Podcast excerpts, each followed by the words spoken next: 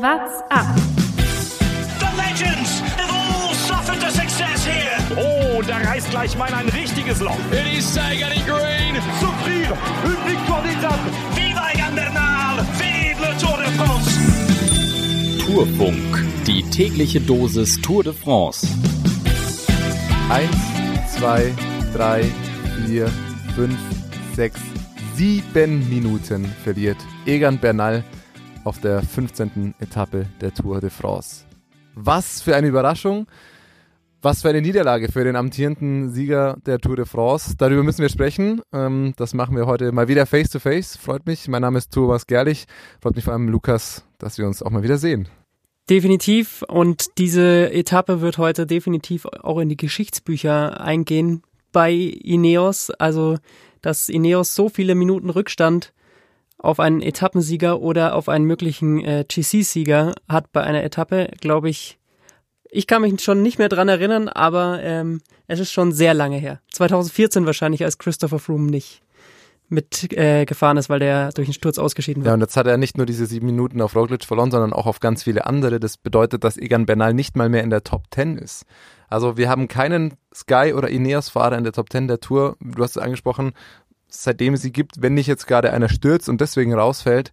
Ähm, ja, das ist die große Überraschung. Es ist, die Wachablösung ist jetzt dermaßen krachend vollzogen. Ich habe gestern noch gesagt, Bernal muss heute auf jeden Fall Zeit aufholen. Also er muss heute vor Roglic landen, wenn er noch ein Wort um den Toursieg mitzusprechen hat. Ich hatte schon die Vermutung, dass er, dass er das nicht kann, aber dass er so krass verliert, das ist äh, ja ist dann doch das ja, Beben, das man nicht hat kommen sehen, um ehrlich zu sein.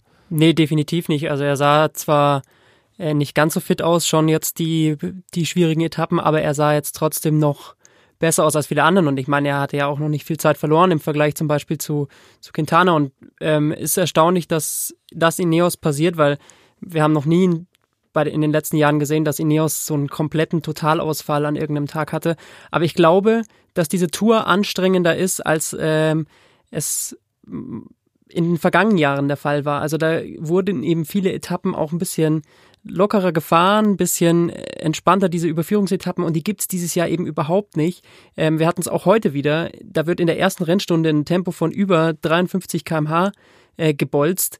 Das ist so, so hart und das kommt eher so ein bisschen ja in diese, in diese Giro, wo es ja eh oft mehr Höhenmeter äh, zurückzulegen gilt, wie auf der, ähm, wie bei der Tour de France. Und ähm, von dem her, glaube ich, macht sich das vielleicht bemerkbar und vielleicht sieht man dann eben auch wie bei der Vuelta oder beim Giro jetzt öfters mal einen der Kapitäne einfach so einen Totaleinbruch haben, so wie es jetzt heute eben äh, Bernal einen kassiert hat. Ja, das ist vor allem, wir müssen über so viele Dinge sprechen, die da passiert sind.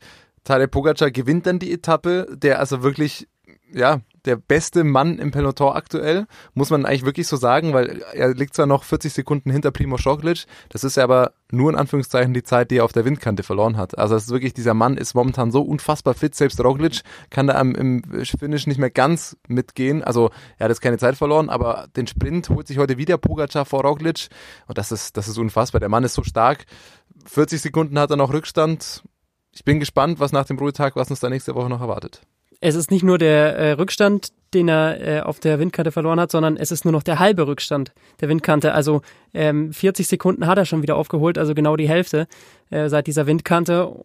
Wenn es so weitergeht, mal schauen. Ähm, man hat es in der Vergangenheit gesehen, inzwischen ist Roglic zwar äh, natürlich nochmal deutlich stärker geworden, aber früher, wenn er Rundfahrten gefahren ist, das war noch bevor er letztes Jahr die Vuelta und so weiter gewonnen hat, ähm, hat er hinten raus oft mal ein äh, bisschen ist er noch eingebrochen, auch äh, beim Zeitfahren. Und das ist ja eigentlich seine große Stärke, weswegen jeder sagt, ja, ja, Roglic macht es, weil da dieses Zeitfahren am Berg noch ist.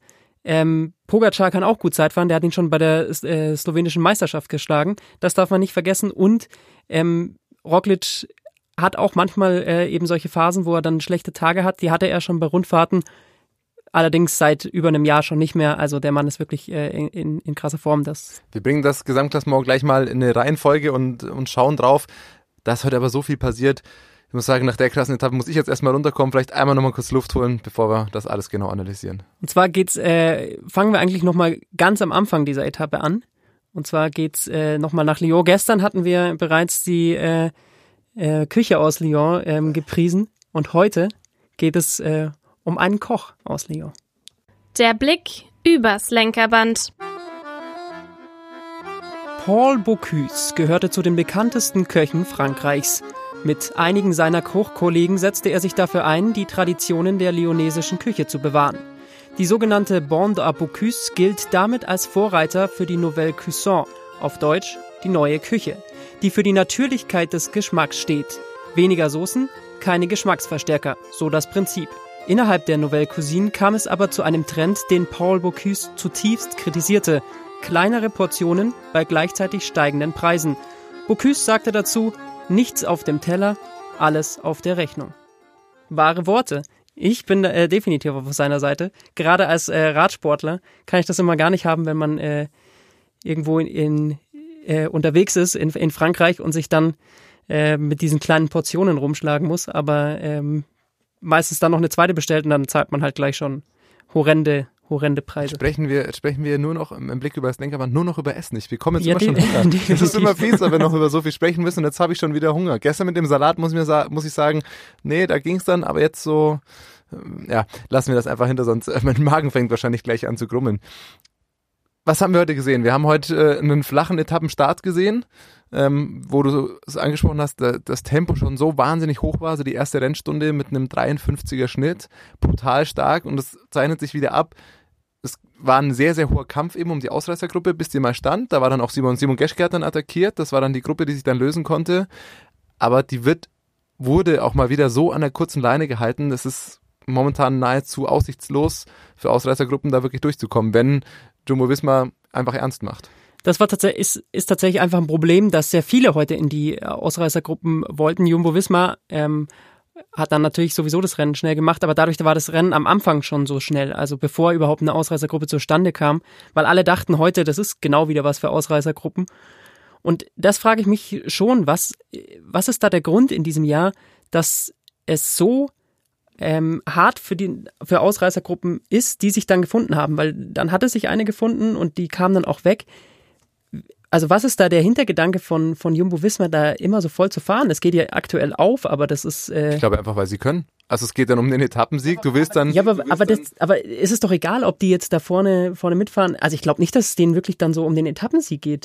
Warum nicht? Also wollen die einfach die anderen Mürbe fahren? Sie können einfach. Vorher, oder geht es wirklich gegen die Ausreißer? Einfach weil sie können. Also am Ende gewinnt Roglic die Etappe fast. Es geht dann am Ende um Zeitbonifikationen im Ziel. Es geht um Etappensiege und sie können es einfach leisten. Also das ist, fand ich dann nämlich. Ja, bei Roglic hat es. Die krasseste Sache gerade am letzten Berg, als Leute wie Bernal rausgefallen sind, da ist Jumbo Wismar im Berg immer noch mit vier Leuten vorne gefahren. Aber Roglic besitzt das gelbe Trikot gerade. Er hat über 40 Sekunden Vorsprung. Ja, einfach Machtdemonstration. Und einfach den anderen zeigen, wir können das, wir müssen nicht abwarten, wir können alles von vorne fahren. Wir sind immer noch die schnellsten am Berg, wir sind die, die, die stärkste Mannschaft und haben immer noch den, den besten Fahrer oder einen der besten Fahrer bei uns im Team. Ja, trotzdem, ich weiß nicht, ob es um die Zeitbonifikationen im Ziel geht, weil. Was macht Toni Martin sonst? Viel eher sehe ich dann, sehen ja andere dann die Chancen über die Zeitbonifikation, äh, die Sekunden auf Roglic äh, vielleicht raus zu holen, wie jetzt zum Beispiel Pogacar wieder ein paar Sekunden gefressen hat. Es sind nur vier, aber es ist zumindest ein bisschen was. Und das würdest du sonst verhindern. Du sagst einfach, Roglic muss die ganze Zeit nur am Pogacar dranbleiben und behält sein, sein gelbes Trikot. Warum in diesen ja, Risikomodus zu gehen. Am Berg verstehe ich es ja dann. Da fallen ja dann auch die Fahrer hinten raus. Und äh, meine Kritik ist natürlich hier auch äh, nicht berechtigt, wenn man sieht, dass es einfach funktioniert, so wie sie es machen. Also von dem her ähm, glaube, muss man sagen, muss man es nicht verstehen, aber ähm, dass es äh, funktioniert. Äh, ich glaube, es liegt einfach daran, dass Toni Martin einfach was zu tun braucht. Ich glaube, sonst, sonst ist der Mann hibbelig abends im Bett, wenn er nicht einfach drei Stunden von vorne Vollgas knallen kann, dann schläft er abends vielleicht nicht ein. Aber dadurch ist es natürlich extrem hart für äh, die Ausreißer. Viele wollten heute, glaube ich, auch rein, um äh, ums Bergtrikot mitkämpfen zu können. Heute gab es insgesamt 40 Punkte. Pierre Roland hat sich da ähm, dann äh, eine Bergwertung geholt und ist einmal Zweiter geworden. Der hat heute also 18 Punkte ähm, nochmal geholt. Der könnte ich mir vorstellen, dass der in den nächsten Tagen dann nochmal angreift und da Richtung äh, Bergtrikot geht.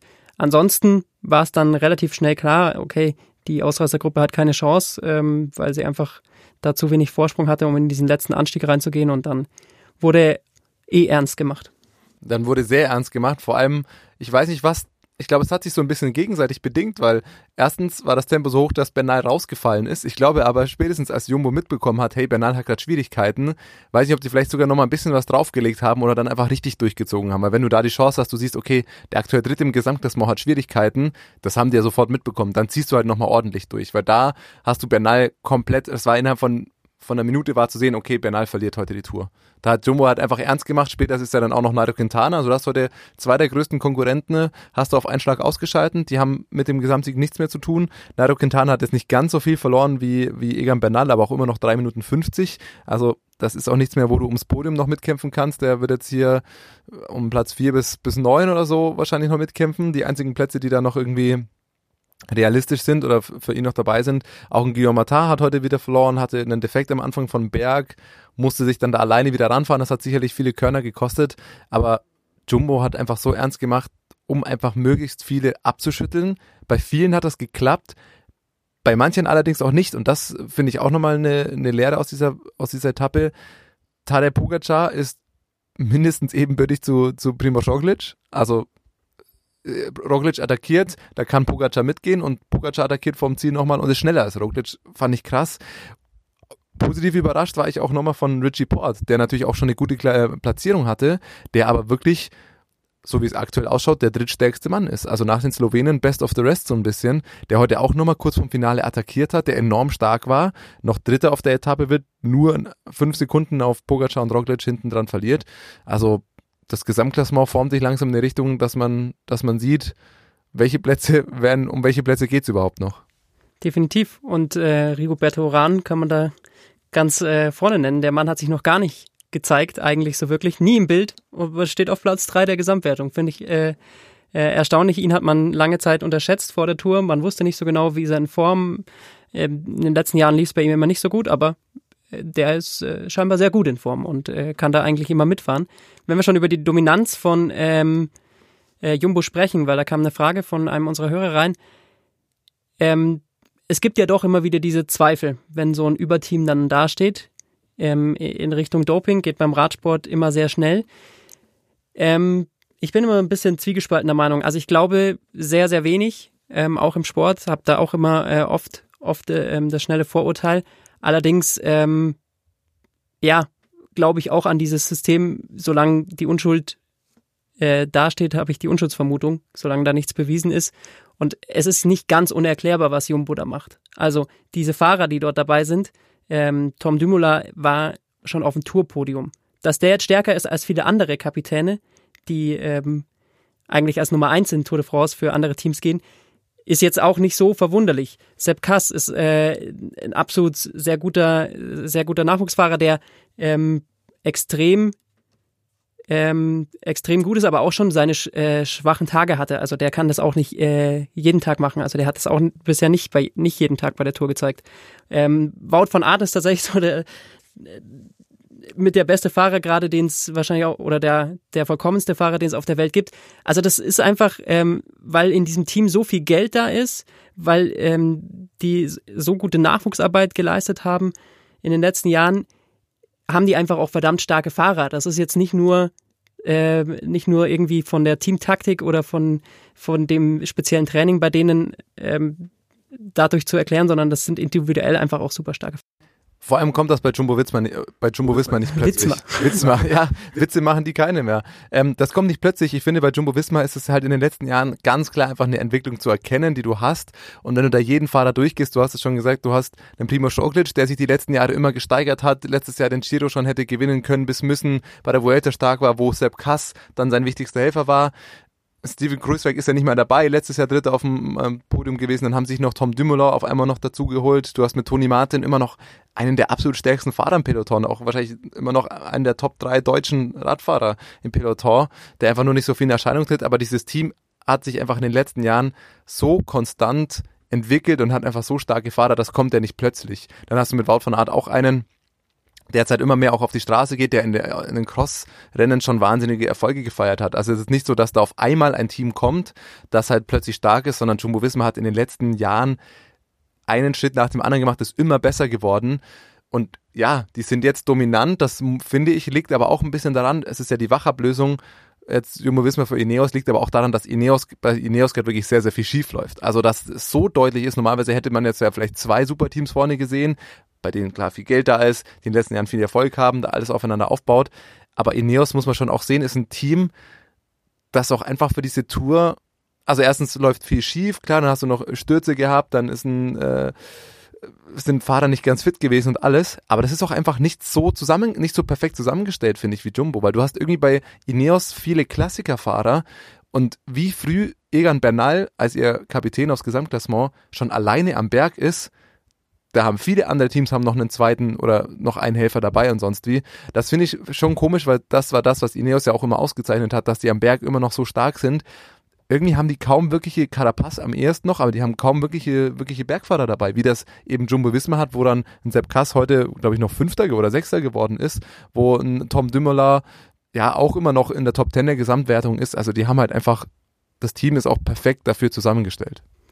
Also um das Thema abzuschließen, meine Hand lege ich natürlich für niemanden ins Feuer, generell nicht im Sport. Da bin ich auch, wie gesagt, zu, zu kritisch und äh, auch der Radsport. Äh, der Radsport ist nicht sauber, aber man muss immer äh, vorsichtig sein mit, ähm, mit den Urteilen, bevor irgendwas bewiesen ist. Da, darauf muss man sich leider, leider verlassen, weil sonst können wir das Ganze komplett sein lassen.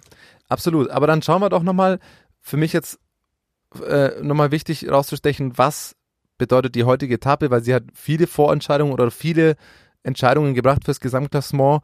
Eben, wir haben es angesprochen, Nairo Quintana, Egan Bernal sind raus. Positive Überraschung für mich dabei immer noch Adam Yates, der sich immer noch wacker auf Platz 5 hält. Bald ähm, bei Ineos. Ja, richtig. Am Ende holt Ineos sich den, den stärksten Fahrer ähm, dann noch dazu, quasi.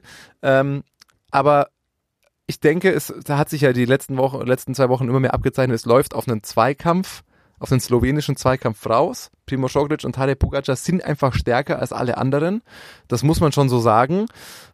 Da finde ich, ist es auch noch offen. Also da, klar, Pogacar hat noch diese 40 Sekunden Rückstand, aber 40 Sekunden sind halt wirklich nicht viel. Da braucht Roglic nur einen schlechten Tag. Aber was ich auch spannend finde dahinter, weil ich glaube, Platz 1 und 2 sind vergeben. Danach ist es aber schon noch relativ spannend und es geht bis Platz 8, bis Enric Mas. Quintana auf 9 ja, der wird seine Top-10-Platzierung irgendwie versuchen zu halten, aber der, da wird nach vorne nicht mehr viel gehen. Aber dann hast du mit Mikel Landa einen, der noch stark ist, Richie Port, der heute auch wieder stark war, Adam Yates, der einfach da, ja, einfach oben drin bleibt, sich nicht verdrängen lässt, Miguel Angel Lopez, der heute stark mitgefahren ist, Rigoberto Uran ist immer noch auf Platz 3. Also danach, es ist, also der Kampf um Platz 3, wenn man das so formulieren will, der ist noch offen und da finde ich, zeichnet sich noch gar nichts ab, wer da der Beste dann hinter den beiden Slowenen sein wird. Nee, und das, äh ist auf jeden Fall ein Kampf, weil man will auf dieses äh, Tourprotest, das äh, gehört, äh, also das ist den Teams und vor allem den Sponsoren extrem wichtig und von dem her glaube ich, wenn wir da noch einige Attacken in die Richtung gehen, die dann vielleicht gar nicht so Richtung Pogacar oder Roglic gezielt sind, sondern manchmal auch um die anderen Fahrer auszuschalten. Deswegen sind manchmal auch Teams dann ganz froh, wenn, wenn Jumbo so, ein, so eine Aktion plant und damit andere Leute rausfährt, die vielleicht äh, sie selber nicht hätten rausfahren können mit ihrem Team, aber ähm, dadurch dann halt manchmal Leute einen schwachen Tag ähm, entdecken, der sonst vielleicht äh, halt nicht entdeckt worden wäre und einfach so ähm, die Etappe vor sich hingedümpelt wäre. Funktioniert äh, meistens recht gut, hat, hat in den letzten Jahren für viele Fahrer auch immer funktioniert, äh, wenn sie auf Ineos quasi gesetzt haben, die machen das schon. Ich muss mich da einfach nur ranhalten und, und länger dranbleiben als mein Konkurrent. Ja, Jetzt haben viele Sachen funktioniert, aber nicht alle Sachen haben funktioniert und auch da müssen wir bei dieser Etappe drüber sprechen. Ausreißer und Ausrutscher. Ja, ein Ausrutscher für mich ist natürlich, dass Sergio Higuita nicht mehr dabei ist. Aus dem Grund, dass einfach das schönste Trikot des Pelotons fehlt ab jetzt. Und ähm, ich, das haben vielleicht die, die die Etappe heute gesehen haben, mitbekommen. Das ist ein richtig blöder Unfall gewesen, wo ähm, nicht nicht Pokémon immer ähm, Bob Junges ähm, einfach einen Schlenker nach rechts macht, sich nicht wirklich umzieht und so komplett die Straße kreuzt und dabei einfach komplett Higuita vom Rad abräumt. Also ähm, das Hinterrad streift, also das Hinterrad von Bob Junges streift dann einfach das Vorderrad von Higuita. Der stürzt bei relativ hohem Tempo, konnte danach zwar weiterfahren, hatte dann aber nochmal einen Sturz, musste am Ende aufgeben. Das war ein richtig, richtig blöder Unfall. äh, Bob Junges hat sich danach drei, viermal entschuldigt, hat auch im Interview gesagt, er hat es gar nicht so ganz mitbekommen, hat dann sofort den Teamkollegen bei Education First gesagt, es tut ihm leid und, und das war natürlich keine Absicht. Das glaubt man auch, ist aber natürlich einfach eine wahnsinnig blöde Situation gewesen. Und so räumst du einen ab, der dann die Tour nicht mehr weiterfahren kann, der unter Tränen am Teamfahrzeug dann aussteigen muss.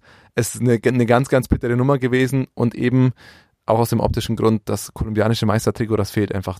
War für mich bisher das schönste Trikot im Peloton und dass das nicht mehr dabei ist, ist natürlich eine Katastrophe. Das stimmt natürlich. Aber äh, für mich das optisch Schönste immer noch, und da kommen wir zum, zum Ausreißer, ist einfach das grüne Trikot. Da sticht noch mal ein bisschen mehr raus, finde ich, als das gelbe Trikot. Und ähm, das ist für mich heute der Ausreißer, ist die, dieser Kampf ums grüne Trikot. Wir haben in den letzten Tagen schon so, so viel äh, drüber äh, diskutiert. Das will ich jetzt gar nicht mehr nochmal so groß aufmachen. Aber was äh, mir einfach gefällt, ist, ähm, dass es die Etappenanfänge, auch auf den Etappen, wo es eigentlich normalerweise nie um das grüne Trikot geht, so spannend macht. Weil um diese Sprintwertung wird inzwischen so gefeitet, die am Anfang äh, von diesen Etappen ist. Ähm, ich weiß nicht gar nicht, bei was für einem Kilometer äh, heute die, die Sprintwertung war, aber bis dahin war es eben flach. Und dann äh, ist deswegen Peter Sagan hat immer wieder versucht, in der Ausreißergruppe mitzuspringen, aber er hatte jetzt äh, auf jeden Fall immer einen Begleiter. Also so, äh, mein Fußballtrainer hat früher mal den schönen Spruch immer gesagt, den begleitest du bis auf die Toilette. Ja. Das hat definitiv Sam Bennett heute gemacht. Heute bei der Dopingprobe von Peter Sagan war Sam Bennett noch mit hinten dran gestanden, so. Ah. Der reißt, der reißt mir nicht aus, den, äh, den lasse ich nicht fahren. Also Sam Bennett ist da sehr, sehr wachsam und äh, bleibt ab jetzt nur noch am Hinterrad von Peter Sagan, glaube ich. Ja, am Ende war ja dann auch noch Matteo Trentin dann noch mit einer Ausreißergruppe, hat da noch mal ein paar Pünktchen geholt. Ähm, also das ist tatsächlich auch krass, dass das Grün, der Kampf um das grüne Trikot ja fast spannender ist als der ums Gesamtklassement. Ähm, auf jeden Fall, ja, wir haben es jetzt schon immer wieder erwähnt, es, es, es setzt sich fort schön, dass es ganz anders ist, als wir vor der Tour noch gesagt haben. Da haben wir uns ja komplett festgelegt. Nee, Sagen wird das Grüne wiederholen. Wer soll es denn sonst machen?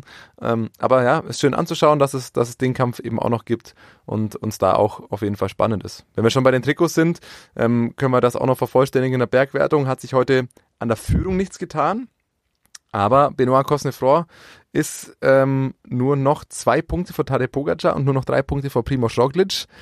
Also da kommen jetzt natürlich dann einfach an den hohen Bergen, wo Cosnefroy einfach nicht gut genug ist, um da mit den Top-Leuten mitzugehen, kommen jetzt natürlich dann die Gesamtklassementfahrer von hinten, die sich dann die Punkte holen. Problem ist ja allerdings nur, Pogacar wird ja das weiße Trikot tragen und Roglic das gelbe.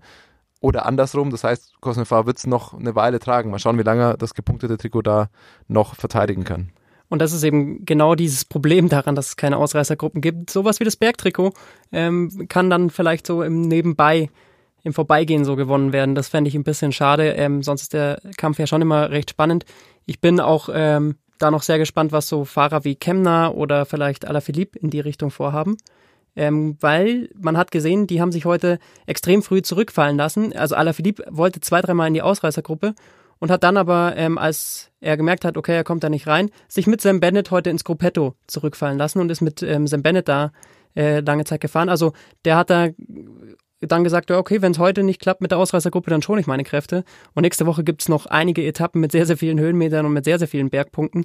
Und da muss man ja nur ein, zwei Mal in die Ausreißergruppe und äh, dann vielleicht um dieses Bergtrikot kämpfen. Dann kann man auf einer Etappe da schon die Punkte holen, die man braucht. Ich muss sagen, darauf freue ich mich jetzt auch, weil jetzt kommt die bekannte dritte Tourwoche. Es sind schon so viele Fahrer, so viele gute Fahrer im Kampf um Platz 1 bis 3 im Gesamtklassement raus, auch Nairo Quintana, auch Egan Bernal, ja, die, die können jetzt, ist es jetzt das brauchen sie nicht mehr auf Taktik fahren. Ob sie jetzt am Ende 9., 11., 13. werden auf der Tour, ist wahrscheinlich dann auch schon fast egal. Ähm, und eben solche Leute auch wie Alaphilippe, aber auch ein Emmanuel Buchmann, ein Thibaut Pinot.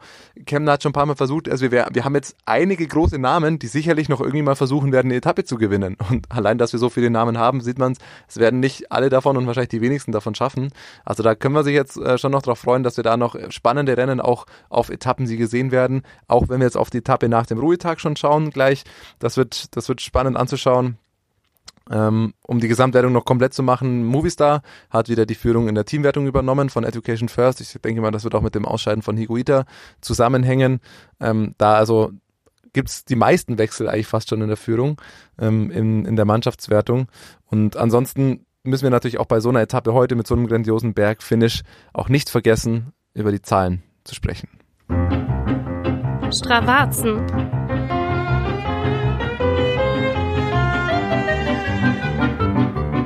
Welches andere Segment könnte man sich heute raussuchen als den Grand Colombier? Es war ja sensationell anzuschauen, heute auch wieder die Streckenführung, ein überragender Berg, der echt Spaß gemacht hat. Ähm, und da ist vor allem klar den Com. Die beste Zeit hat sich heute Tadej Pogacar geholt. Das sind immer 43 Minuten, die sie da hochgefahren sind. Ähm, auf 16 Kilometer, durchschnittliche Steigung 7%, also ein richtig schöner Berg. Spannend ist vor allem, finde ich, dass bei der Tour de l'Ain, eines der Vorbereitungsrennen dieses Jahr auf die Tour de France, das war Anfang August, ähm, gab es die exakt selbe Etappe wie heute quasi auch schon. Also auch mit den beiden mittleren Bergen und dem Grand Colombier als Finish. Und äh, das finde ich jetzt vor allem nochmal interessant, da den, den Fortschritt zu sehen, weil bei der Tour de la war diese Etappe auch schon unfassbar umkämpft. Ähm, da haben wir am Ende dann äh, den Sprint, das Sprint-Finish Roglic gegen Bernal gesehen, Quintana dahinter, Guillaume Martin, Richie Paul, Steven Kruiswijk. Also das war schon auch die absolute Top-Liga, die der ernst gemacht hat. Aber um jetzt auf die Zahlen zu kommen, den bisherigen Kommen hatte eben Steven Kruiswijk mit 46,30. Jetzt kommt Tadej Pogacar mit 43,40. Also fast drei Minuten sind die da heute nochmal schneller hochgefahren. Innerhalb von einem Monat. Und die werden sich da auch schon nicht geschont haben. Die werden da schon auch sehr, sehr schnell gefahren sein. Auch ein umkämpftes Finish.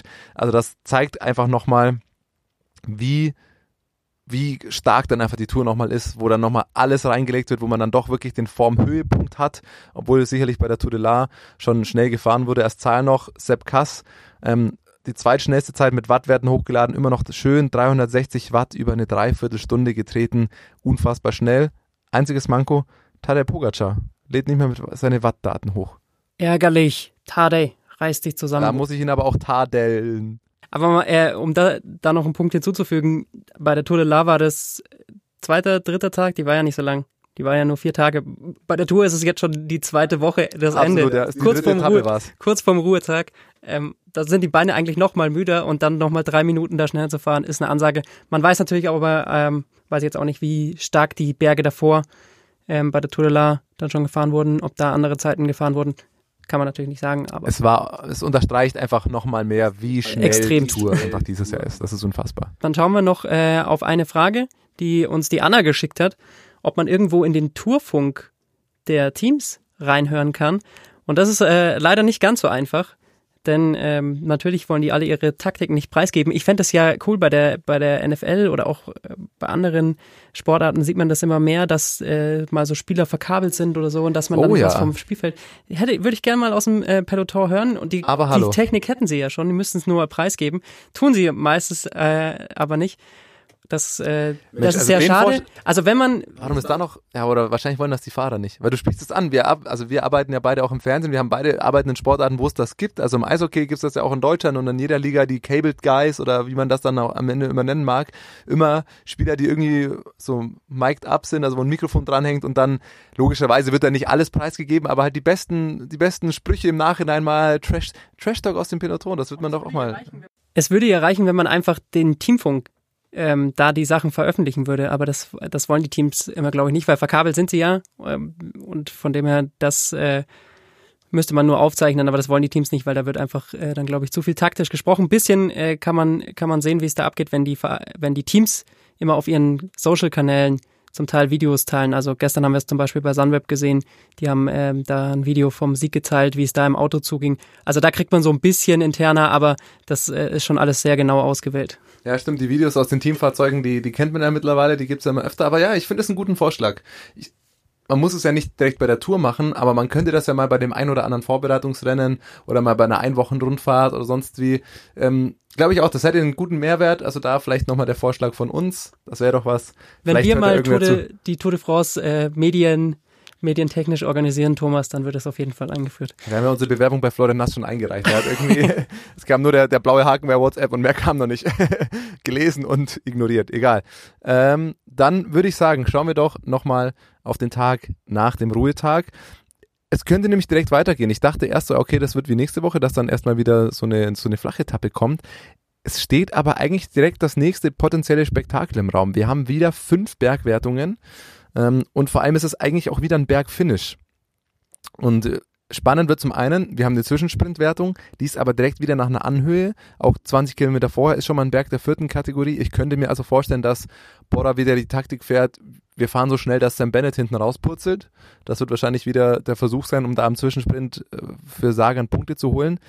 Dann geht's zwei Berge der zweiten Kategorie, dann kommt ein Berg der ersten Kategorie, auch mit Bonussekunden oben und dann Zielfinish auch nochmal auf einem Berg der dritten Kategorie. Also es wird wieder was mit vielen Höhenmetern und es könnte durchaus wieder was sein, wo der ein oder andere Gesamtklassementfahrer entweder versucht zu attackieren oder der ein oder andere Fahrer wieder Rückstand kassiert. Und bei diesen Finishes ist es manchmal oft sogar so, dass größere Abstände zustande kommen als tatsächlich bei ähm, also solchen Bergankünften wie heute, weil da ist dann so eine äh, so ein extremer Berg, wo man attackiert und danach aber geht's noch weiter, ein bisschen Abfahrt, bisschen Fläche, wo sie dann noch so ein Zeitfahren gegeneinander quasi austragen. Und wenn da schon mal so ein Abstand äh, besteht, dann kann da, können da manchmal noch viel viel größere ähm, Abstände äh, zustande kommen. Deswegen wird es auf jeden Fall eine sehr, sehr spannende Etappe. Ich könnte mir auch vorstellen, das ist prädestiniert dafür, weil diese Bonussekunden sind eben oben am Berg, danach kommt eine Abfahrt und nur noch ein kleiner Anstieg, das sind dann auch nur noch so 20 Kilometer.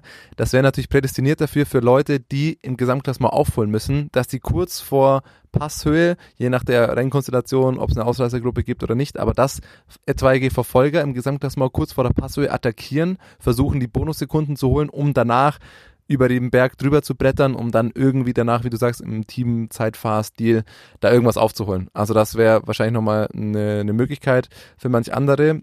Für mich Adam Yates ein heißer Kandidat, so wie er heute aussah und attackiert hat, ähm, weil das ist dann vielleicht sowas, er hat genügend Rückstand, dass man ihn da mal so minimal fahren kann, ähm, lassen kann. Er hat zwei Minuten, glaube ich. Ähm, wenn der, ja gut, ja, ja, glaub, vielleicht braucht er noch ein bisschen mehr. Noch zu gefährlich. Ja, ist noch ja. zu gefährlich. Glaub, aber es, es wäre so ein Etappenprofil, das ihm liegen würde. Deswegen, ja, Ja. aber wahrscheinlich ist er noch zu nah dran. Hast du recht. Kann ich mir vorstellen. Vielleicht Mikel Landa oder so, dass da, dass da mal attackiert wird. Ähm, Oder Bernal schlägt zurück. oder Bernal Nach schlägt zurück Ruhetag. und kommt zurück auf Platz 10. oder was da noch fehlt. Ja. Wir werden Also uns vorbei anschauen. an Valverde. Da ist jetzt nämlich Valverde der alte Mann. Sogar der ist Stimmt, jetzt. danke, dass du sagst. Der das ist ist, ja eigentlich meine. Quintessenz des Tages. Egan Bernal ist im Gesamtklassement hinter Alejandro Valverde. Der Mann ist überragend. Der, der, dem muss man einfach mal Respekt zollen. In, mit über 40 noch unter die Top 10 der Tour de France zu fahren, wenn er das halten kann. Aber Respekt. hättest du mir vor, vor einer Woche noch gesagt, der beste Ineos-Fahrer liegt hinter Valverde im Gesamtklassement, hätte ich gesagt, du bist besoffen. Ah, das ist, das ist wirklich, das ist einfach verrückt. Aber ähm, zeigt auch wieder, wie unberechenbar Grand Tours immer sind. Ansonsten legen wir jetzt erstmal die Beine hoch, ruhen uns einen Tag aus und machen in zwei Tagen wieder weiter. Bis dahin. Ciao. What's up? Der Radsport-Podcast.